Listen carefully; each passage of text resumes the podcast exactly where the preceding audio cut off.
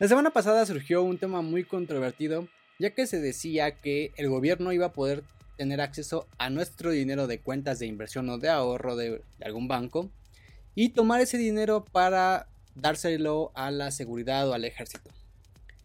Y aunque esto no es del todo falso, tampoco es del todo cierto.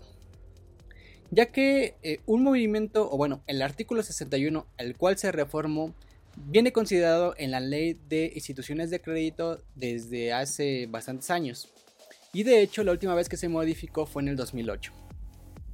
Este artículo lo que dice es que si tenemos cuentas con algún banco, ya sea de ahorro o de inversión, y no se tiene algún movimiento durante tres años, este dinero va a pasar a una cuenta concentradora, es decir, a una cuenta que ya no va a tener tu nombre y que el banco va a poder ahí eh, juntar todo el dinero de varias personas.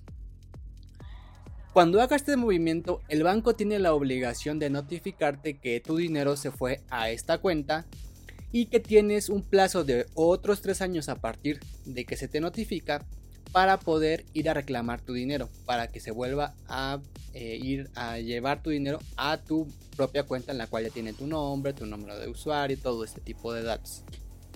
Y así puedas recuperarlo.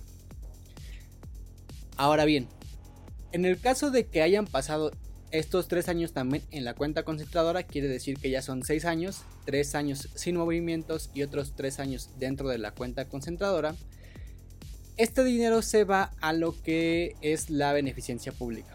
O al menos esto era antes de, esta reforma y de este movimiento que se está tratando de hacer. Ahora lo que va a pasar es que este dinero, una parte se va a seguir yendo a la beneficencia, pero otra sí va a ir al tema de la seguridad. Entonces, ¿cuál fue el cambio? Básicamente solamente el destino de estos recursos. El trámite o la, eh, cómo se va a llevar a cabo este movimiento se mantiene igual. Entonces, ¿cuál es la sugerencia o cuáles son las recomendaciones para que no pierdas tu dinero? Bueno, la primera es que si tienes alguna cuenta de ahorro o inversiones con algún banco, es que realices movimientos una vez al menos al año, para que así obviamente no juntes los tres años y no se vaya tu dinero a esta cuenta concentradora.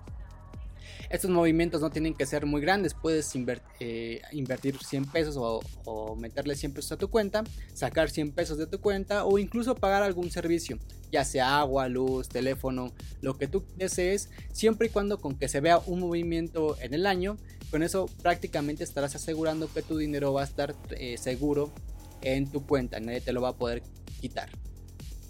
La segunda es que si ya tu dinero está en esta cuenta concentradora, o crees que tu dinero está en esta cuenta, vayas lo más pronto posible a alguna sucursal de tu banco para que te puedan regresar ese dinero. Obviamente tienes que tener en cuenta que tienen que pasar menos de 3 años desde que está en esta cuenta concentradora para que te lo puedan regresar. Ya que de lo contrario, como dice la ley desde hace muchísimos años, ese dinero ya se habrá ido a la beneficencia o en este caso parte de ella a la seguridad. Y bueno, este video es bastante corto, espero que haya resuelto todas las dudas acerca de este polémico tema. Como ves, no es que tomen tu dinero a la mala, hay un trámite, hay un proceso y eso tiene bastantes años. Si eres una persona que tiene movimientos regularmente, no tienes ningún eh, problema, no, no, te vas a ver afectado. Y si eres una persona que no que suele dejar su dinero ahí en estas cuentas, la recomendación, como te decía, es que hagas un movimiento al menos una vez al año para que puedas mantener esta cuenta o este dinero resguardado y sin ningún problema. Cuídense mucho, por mi parte eso es todo, cuídense mucho, yo soy Alonso Campos y nos vemos una vez más cuando hablemos de dinero. Bye.